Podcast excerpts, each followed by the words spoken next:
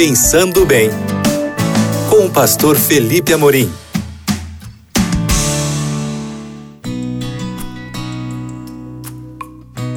Olá, queridos amigos da Rádio Novo Tempo, que bom falar com vocês aqui nesse espaço tão especial que eu gosto tanto de participar, que é o Pensando Bem aqui nas ondas da Rádio da Esperança, esse ambiente de estudo da Bíblia, esse local, esse momento de refletir no, nos princípios bíblicos que nos ajudam a viver de maneira mais feliz, de maneira mais produtiva, da maneira certa, não é?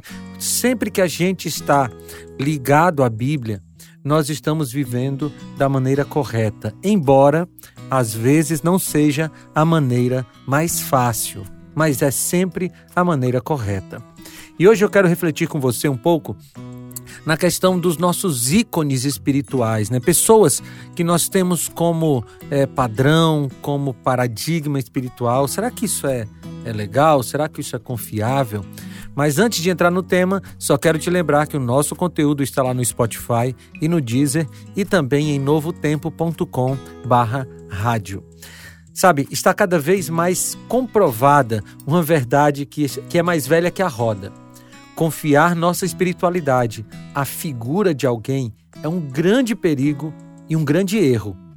Quando falo em confiar nossa espiritualidade, me refiro a termos pessoas como ícones espirituais, sejam elas quem forem. Todos os dias nós vemos pessoas que, de alguma forma, representavam o cristianismo e, como ícones de areia, se desmontam diante dos nossos olhos e das nossas telas. Alguns sofrem essa erosão por um tropeço, um pecado, enquanto outras, outras pessoas apenas revelam a essência de areia que sempre tiveram e esconderam por um tempo. Mas ninguém se esconde para sempre, ninguém disfarça para sempre, ninguém finge para sempre.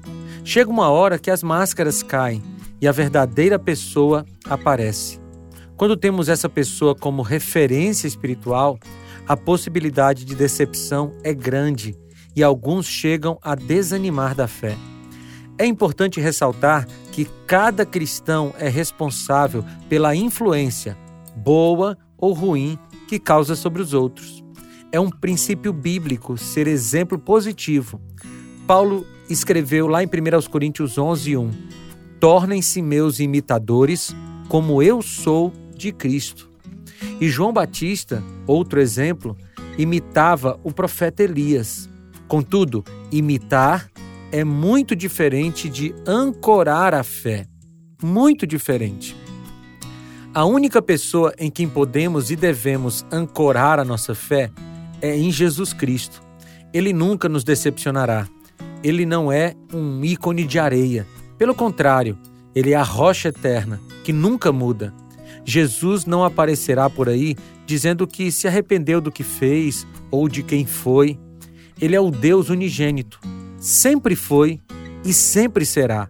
É rocha, portanto, não muda. É infinitamente mais seguro retirar sua âncora espiritual dos ícones de areia e prender-se à rocha eterna. Sabe, nós precisamos seguir a Cristo, ficar apenas com as bandeiras de Cristo, submeter-se aos princípios de Cristo, porque Ele nunca mudará, Ele nunca nos decepcionará. Eu quero convidar você para refletir um pouco nessa questão. Sabe, às vezes a gente coloca a nossa confiança em pessoas, em cantores, em pastores, em uh, influencers. E aí, quando essas pessoas caem, nós acabamos nos decepcionando e muitas vezes sendo tentados a abandonar a nossa fé. Foi por isso que eu usei essa metáfora do ícone de areia, porque todas as pessoas, sejam elas muito espirituais ou não, são ícones de areia, porque são seres humanos. É por isso que a Bíblia nos convida a sermos unicamente ancorados em Jesus Cristo, porque nele você nunca terá é, uma decepção, nele você nunca verá uma mudança, nele você verá a permanência de alguém que é Deus, portanto eterno, portanto imutável. Vamos orar? Senhor, nos ajuda a ancorarmos a nossa fé somente em Ti. É o que eu te peço, em nome de Jesus. Amém. Queridos, foi muito bom falar com vocês e a gente se reencontra no próximo Pensando Bem. Um abraço, tchau!